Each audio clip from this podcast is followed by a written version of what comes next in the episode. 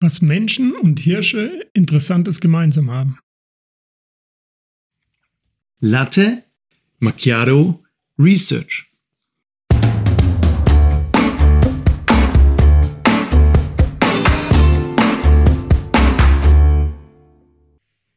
In unserem Podcast bekommt ihr die aktuellsten und vor allem die spannendsten Forschungsprojekte, insbesondere aus den Wirtschaftswissenschaften und der Psychologie. Und das Beste daran, das Ganze in der Zeit, in der ihr frühstücken und einen Latte Macchiato trinken könnt.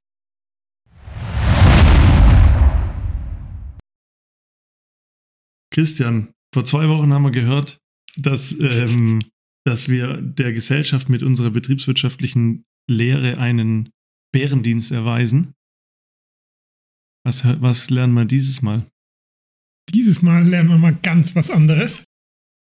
Aber auch ein Thema, das, glaube ich, gesellschaftlich interessant ist. Der, ihr, ihr, könnt es nicht sehen, aber der Christian hält mir seinen Zettel fast ins Gesicht. Der scheint total äh, gehypt zu sein von seinem, von seinem, was auch immer da jetzt kommt. Ja, ich finde es ein gutes Paper. Vor allen Dingen, du hast ähm, 40 Minuten rausgeknallt mit 90 Seiten oder was war das? Und ich habe hier ähm, sechs Seiten Paper nur. Toll. Und hoffe, dass ich es in 10 Minuten Weltrekord aufstelle von uns. Und deswegen beginne ich auch gleich, okay? Mhm.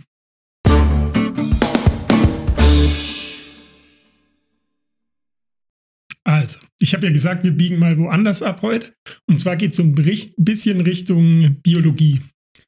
Das Journal heißt auch ähm, Evolution and Human Behavior, ist aber schon ein Psychologie-Paper. Äh, und zwar ist der Titel dieses Papers, und das ist, glaube ich, das Interessante, der Research-Kontext ist ganz interessant, Ovulatory Cycle Effects on Tip Earnings by Lab Dancers. Economic Evidence for Human Estrus. For Human what? Estrus. Was ist das? Das ähm, muss ich noch erklären, ja. Okay. Aber mache ich gleich in der Theorie. Ich hole noch kurz ab. Aber das heißt, du untersuchst, ob die Tipps, die du beim, im, im Table Dance Laden verteilst, was, ja. die, was die mit der ökonomisch. Ob die hoch und runter gehen, äh, je nachdem, in welcher Phase die Frau ist. Was für eine Phase die. Also, ist jetzt, Menstruationsphase. Was? ja. Hey, was guckst du dir für Paper das an? Das ist total äh, cool. Aber ist das zulässig? Also, jetzt, bevor wir jetzt, bevor wir jetzt weitermachen, ist das irgendwie frauenfeindlich? Nein, Toxic jetzt hör auf, Nein, jetzt hör doch auf, nur, außer du machst es dazu. Okay, Felix. also das ist ein schmaler Grad, auf dem wir hier tanzen, Nein, oder? ja, ma, ähm, mal keine frauenverachtenden Aussagen, dann ist auch alles in Ordnung. Ja, nee, habe ich nicht vor. Ich wollte nur schon mal sicherstellen, dass wir hier im, im sicheren Raum agieren. Nein, das ist ja ein äh, ganz normales Research Paper. Okay. Das hat halt einen äh, interessanten Research-Kontext. Wer hat denn das gemacht? Genau, das ist nämlich vom Geoffrey Miller, Joshua M. Taibur und Brand D. Jordan und die sind vom Department of Psychology, also eben doch Psychologen ähm, von der University of New Mexico in Albuquerque. Okay. Also so amerikanische Redneck-Forscher, die Frau, nur weil sie nicht von Harvard sind, sind sie gleich Redneck-Forscher. Ja, nee, New Mexico äh, professionelle ähm, und äh, ausgezeichnete Forscher. Bitte. Ich, ich, bin echt gespannt, was da kommt, aber was in die Schublade, die ich jetzt aufgemacht habe, ist, irgendwelche Südstaaten-Professoren erforschen äh, Frauen im Stripclub. ja, das stimmt, aber du, du, gibst dem Ganzen so eine negative Konnotation. Ich weiß gar nicht warum. Okay, vielleicht ist die unbegründet. ja, auf jeden Fall. Also, Theorie.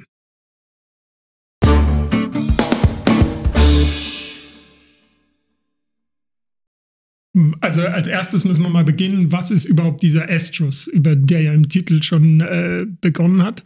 Und das ist die sogenannte Brunstzeit oder auch Brunft. Also die Zeit, in der Weibchen paarungsbereit, sexuell empfänglich sind. Kennt man ja, weißt du, Hirsche, die dann röhren, weißt du, zur Brunftzeit, das mhm. kennt man ja. Und das ist ähm, anscheinend üblich bei Säugetieren, also bei Mammals ähm, und darunter eben auch bei Primaten, zu denen wir ja auch gehören. Beides sind wir, oder? Genau. Ja. ja. Aber jetzt ist dahingehend zu diesem Estrus, also zu dieser Brunstzeit, ähm, die wissenschaftliche Annahme. Ich dachte immer, warte kurz, ich dachte immer, es heißt Brunft. Ja, dachte ich auch. Dann habe ich es gegoogelt, Estrus, und dann stand da Brunstzeit. Und dann habe ich Brunft noch ergänzt, weil ich glaube, Brunft heißt es nur eben bei bestimmten äh, Tieren. Ach so. Glaube ich zumindest. Aber Okay. Ja, ich dachte immer, wenn so Jäger irgendwie über das, was sie da so schießen, sprechen, Ja, dann genau. sprechen die immer. Ich weiß nicht, mein Zwölfender war in der Brunft und dann habe ich den mit genau. einem Blattschuss volles Rohr Das ist dein. Umgang. Ja, das ist dein Umgang. Nee, aber da habe ich noch einen geilen Exkurs. Ja, schieß los. Irgendwann habe ich mich mal mit so einem Jäger und ich muss sagen, ich hatte ein, gewissen, ein gewisses Vorurteil. Also kann ich, mich- kann ich ja, jetzt nicht. so ein bisschen dieser Spaß am Töten, Ja. der da mitschwingt immer, ist, aber wahrscheinlich ist schwierig. Aber gäbe es ja. jetzt eine längere Diskussion, aber ähm, dem seine Haltung war, die G-Klasse von Mercedes, der G-Wagon, Mhm. ist eigentlich das perfekte Jagdauto, aber die Türen schließen zu laut und deswegen kann man die G-Klasse nicht zur Jagd einsetzen. Mhm. Die Türen schließen zu laut. ja, macht Sinn. Und dann dachte ich, okay, danke fürs Gespräch. Ich fahre dann mit meinem Lada. äh, mit deinem. Lader, mit deinem Elektro-E-Klasse fährst du in den Wald. Ja, Es war jedenfalls die bisher die übliche wissenschaftliche Annahme zu dieser Brunstzeit, also dieser Zeit, in der Weibchen paarungsbereit sind. Gibt es ja auch bei Menschen. mhm. Frauen sind ja in einem bestimmten Teil des Monats, in einem bestimmten Teil ihres Zyklus, sind sie paarungsbereit. ja. Sind wir das auch? Gibt es das auch bei Männern? Nicht, dass ich wüsste. Können wir immer. Wir können, also ich weiß nicht, wie es bei dir ist. Ähm, außer im Vollsuff. Ähm, Nee, aber ist, also das gibt's, gibt's, weil, weil bei, bei gerade bei Hirschen, da dachte ich immer, da gibt es das auch bei, bei den Nee, nee, Männchen. die, die Frau ist in der, also der weibliche Hirsch ist in der Brunft und der Mann reagiert darauf, Ah, weil die okay. dann irgendwelche Östrogene ausstößt, keine Ahnung, Pheromone ausstößt, keine Ahnung. Okay. Aber jedenfalls, menschliche Weibchen ist auch paarungsbereit, Mhm. sexuell empfänglich in einer bestimmten A äh, Periode des Monats. Und die Theorie ist eigentlich, dass das beim Menschen aber diese, dieser Estrus, also dass das zu einer Art Brunftzeit, Brunstzeit kommt, ist äh, in der Evolution verloren gegangen oder versteckt, Mhm. schreiben die. Und zwar ist die These dahinter, dass dadurch, dass diese nicht eine bestimmte Zeit ist, in der der Mann nur ans Weibchen attrakt attraktiv findet und hingezogen fühlt und sonst weg von der Herde ja lebt, wie es oft ist, stellt eben sicher die menschliche Fürsorge und Kinderpflege über eine längere Beziehungszeit her. Also du hast ein Kind mit einer Frau und bleibst bei der Herde, bei der Frau, bei dem Kind über längere Zeit, weil du eben nicht nur kurzfristig ähm, attraktiv äh, und hingezogen bist, sondern längerfristig. Weil menschliche Kinder ja sehr lange brauchen, bis sie lebensfähig sind. Und so lange muss Mhm. der Mann dafür sorgen, dass die, die Herde überlebt, dass Mann, äh, Frau und Kind überlebt. Das heißt, wir Menschen haben uns das abgezüchtet, quasi die, die Brunft, Evolution hat es uns abgezüchtet, genau. Ja. Ja. Ja, damit, die, damit wir Männer länger da bleiben. genau, das ist die Theorie. Ah, Finde ich auch schon interessant. Ja, geil. Ja, ich schon, spannend. schon auch cool. Ich habe übrigens noch ganz kurz wieder. Wenn du immer mit Exkursen, Ja. dann kann ich meine zehn Minuten nicht halten. Ja, aber der ist auch sehr spannend, der Exkurs.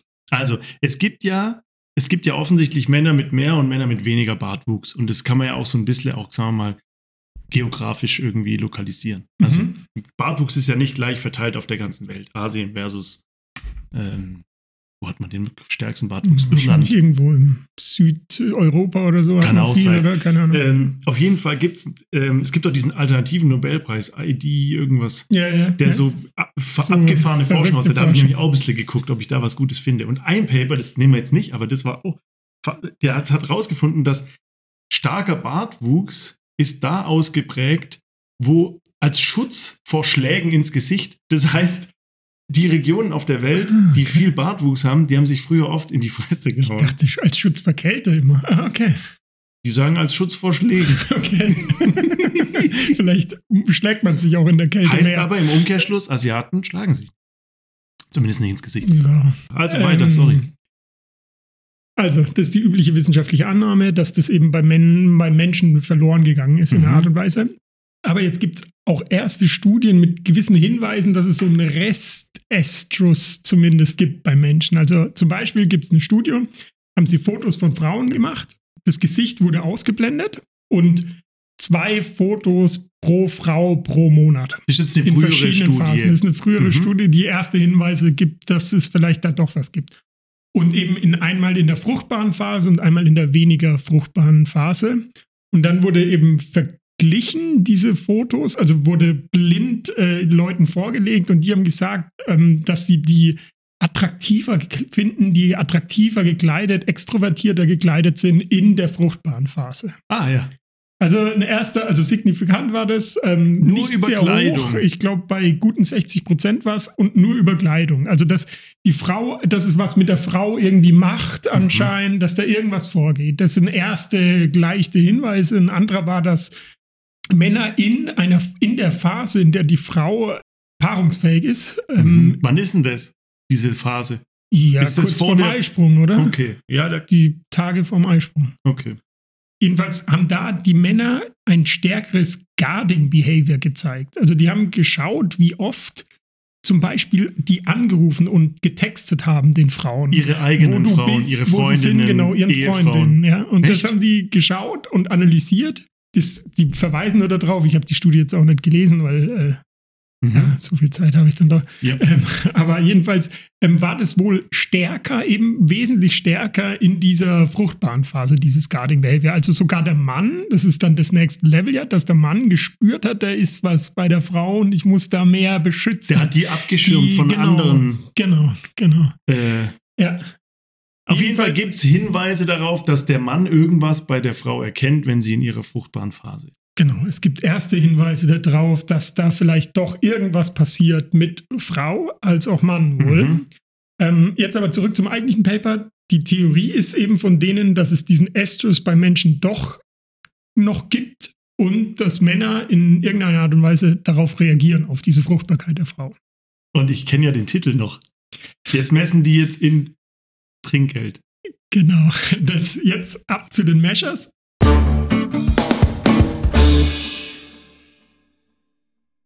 Und zwar sind die in Albuquerque, ähm, also da, wo auch die New Mexico. University of New Mexico ist, in einen sogenannten Gentleman's Club, also in einen Ich Stripclub, verstehe jetzt nicht, warum du da lachst. weil es lustig ist. Jedenfalls sind die in einen Gentleman's Club, also in, in Deutschland heißt es dann ein Stripclub. Ähm, und haben über gute zwei Monate eben analysiert. Sie hatten nur leider 18 Tänzerinnen, aber 296 Schichten und circa 5300 Lapdances analysiert. Ja, jetzt lachst du. ne? Also dann Oh, ist es jetzt sich so falsch an. relativ Diese Studie fühlt sich so falsch an, aber ich bin Nein, massiv sie- interessiert an den Outcomes. Ja, genau. Und dann, also um es ganz vereinfacht zu sagen, sie haben jede Schicht geprüft, Mhm. haben die Frauen angegeben, einerseits wie viel sie verdient haben und wo in ihrem Menstruationszyklus sie sind. Ja. Und damit sind wir schon eigentlich bei den Ergebnissen. Ja, ich bin total gespannt.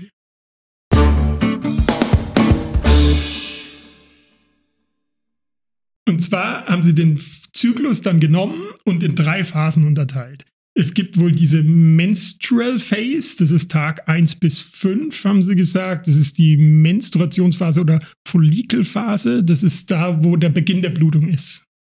Also die beginnt mit der Blutung und da sind die Frauen nicht sexuell empfänglich in Mhm. dieser Phase.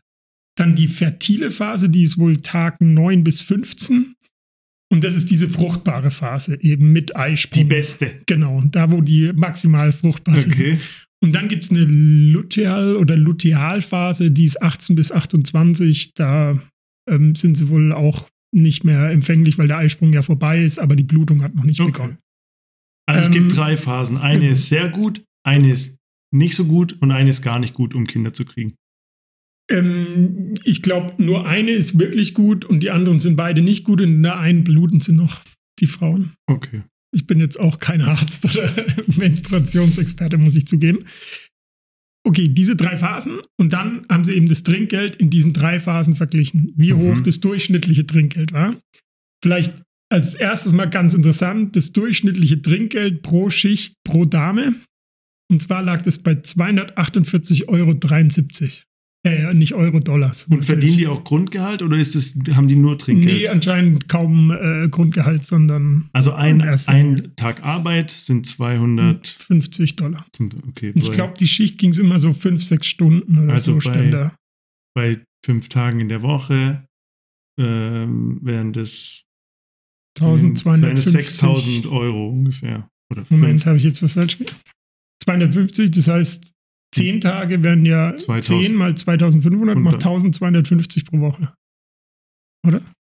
Ja, genau. Und dann Ja. mal vier Wochen im Monat Also, wären das ja, so fünf, fünf Steine fünf. im Monat. also nicht super viel, muss man sagen. Das weiß ich jetzt auch nicht, wie da in den USA Aber wie das Gehaltsgefüge ist, aber ich meine, Albuquerque- fünf- 5000 und Trinkgeld ist ja, ich weiß nicht, wie es in den USA ist, aber bei uns wäre es steuerfrei. Ist ja gar nicht so schlecht. Ist mehr als, mehr als du verdienst. Mm, fast, ja. Egal. ähm, das sagst du verdienst.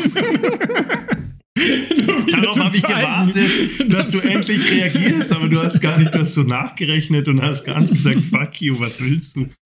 Ähm, jetzt äh, hör auf abzulenken Ja. und mich zu beleidigen. Ähm, also 250 Euro pro Schiff, drei Phasen. Und zwar erst diese Menstruationsphase.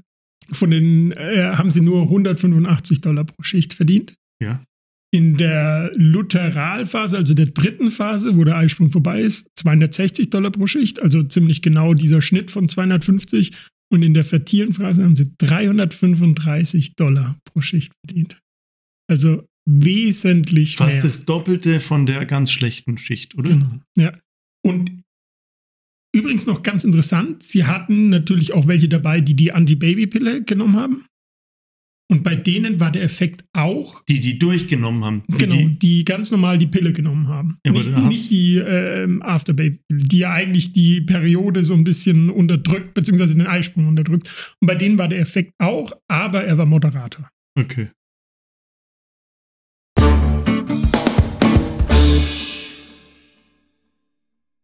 Ja, das heißt, Bin schockiert. zeigt, ganz ehrlich, ähm, zeigt einfach schon mal, dass, also weil der Mann reagiert anscheinend auf irgendwas, was die Frau da macht. Und gibt ihr daher mehr Geld. Findet sie attraktiver, findet sie anziehender oder die Frau fühlt sich selbst, das ist die, die, um so ein bisschen jetzt in die Ursachen zu gehen, die in dem Paper natürlich nicht untersucht werden, aber wo die dafür sprechen, gibt es wohl Hinweise darauf, dass Frauen sich besser fühlen, selbstbewusster sind, weil sie eine greater facial attractiveness haben, ein Mhm. ähm, increased soft tissue body symmetry, Okay. ein decreased waist to hip ratio, weiß gar nicht, wie das sein, aber anscheinend durch Einlagerung von Wasser oder was auch immer, Aha. und ähm, higher verbal creativity and fluency. Also auch verbal ähm, gewandter werden Okay. und äh, besser reden können wohl. Krass. Und das wirkt auf die Männer und also Ich meine, jetzt lass uns mal ganz wissenschaftlich das quasi betrachten. Das heißt, es gibt einen Beweis, dass entgegen der Theorie wir uns als Menschen eben nicht diese Brunstzeit Mhm. aberzogen haben, sondern dass die noch da ist. Dass sowohl bei der Frau eine, eine Veränderung stattfindet, einmal die, die sie halt beobachten kann, aber einmal auch offensichtlich irgendwas Zwischenmenschliches, ja. das je nachdem entweder von der Frau ausgeht oder beim Mann stärker ankommt, wissen wir nicht. Aber auf jeden Fall gibt es irgendwas zwischen Mann und Frau in dieser Phase, was dazu führt, dass die jetzt einfach mal objektiv betrachtet mehr Trinkgeld verdienen und abstrahiert ist da irgendeine Energie zwischen Mann und Frau während der Ja. Fruchtbarkeitsphase. Genau. Ähm, ich habe das übrigens äh, meiner Freundin und anderen Frauen beim, beim Abendessen ähm, unter Freunden mal ein bisschen dargelegt. Und die haben das also bestätigt, dass sie sich besser fühlen in bestimmten Zeiten, viel attraktiver fühlen tatsächlich, ähm, je nach ähm, Phase des Zyklus. Was ja Mhm. eigentlich faszinierend ist, wenn die Frauen das sogar sagen. Alle, Ja, ich fühle mich da, also das passt, also ich fühle mich da ganz anders und habe da viel mehr Energie und was weiß ich, dass das eigentlich nie in der Wissenschaft anscheinend so richtig durchgekommen ist und noch nie richtig äh, gehende Beweise dafür gab. Wir haben einen jetzt hier. Ja.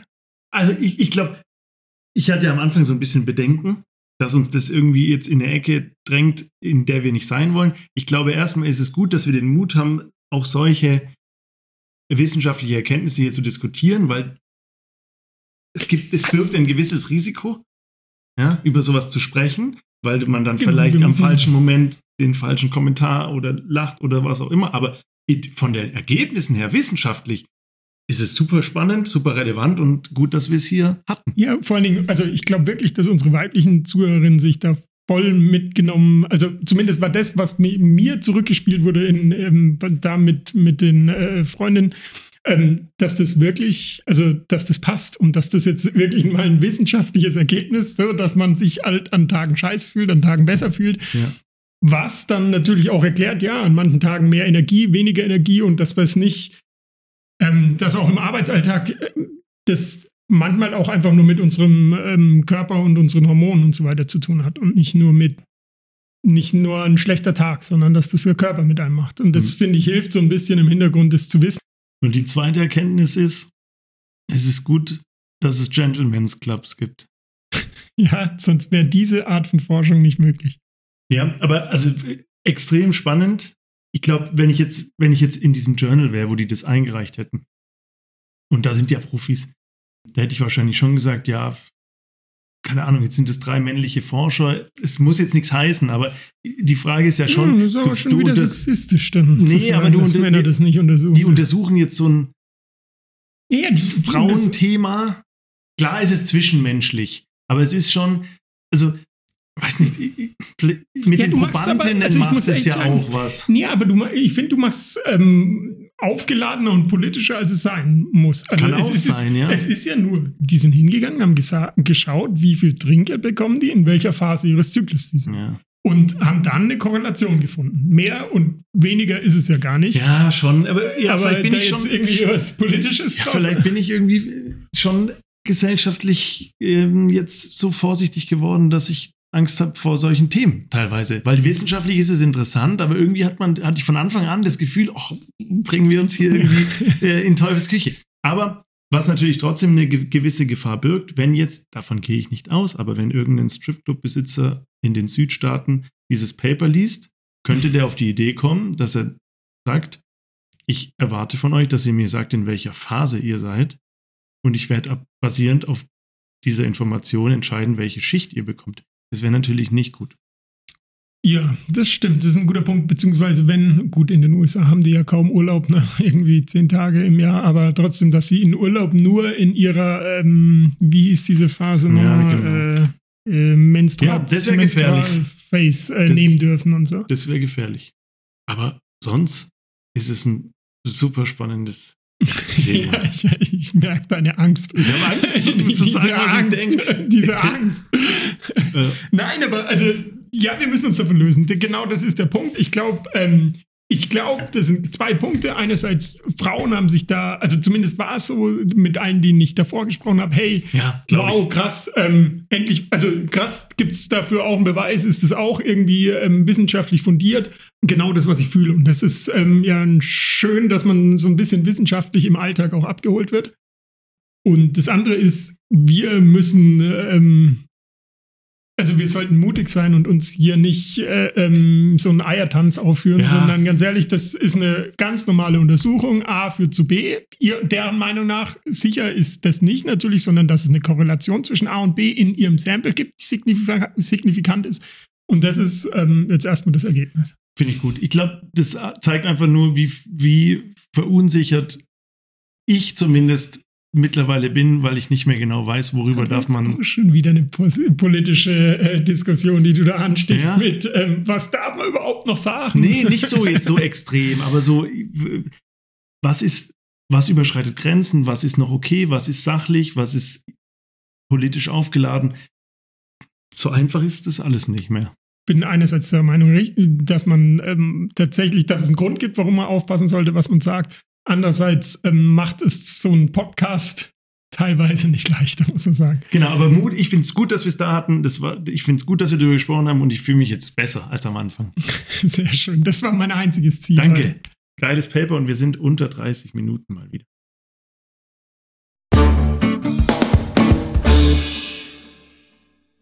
So, das war's jetzt mit Lade Macchiato Research. Wir hoffen, euch hat's gefallen und ihr habt ein neues, interessantes Gesprächsthema für das nächste Date mit euren Freunden oder im Beruf. Übrigens, unsere Intro-Musik ist von musicfox.com.